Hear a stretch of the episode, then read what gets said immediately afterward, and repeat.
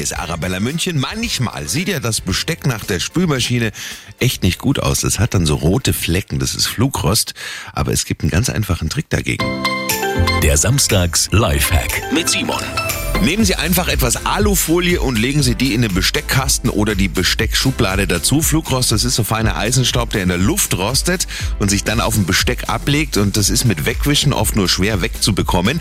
Die Alufolie verhindert die Flugrostbildung jetzt zwar nicht, aber die ist unedler und damit leichter oxidierbar und deswegen zieht sie den Flugrost an und auf dem Besteck landet nichts.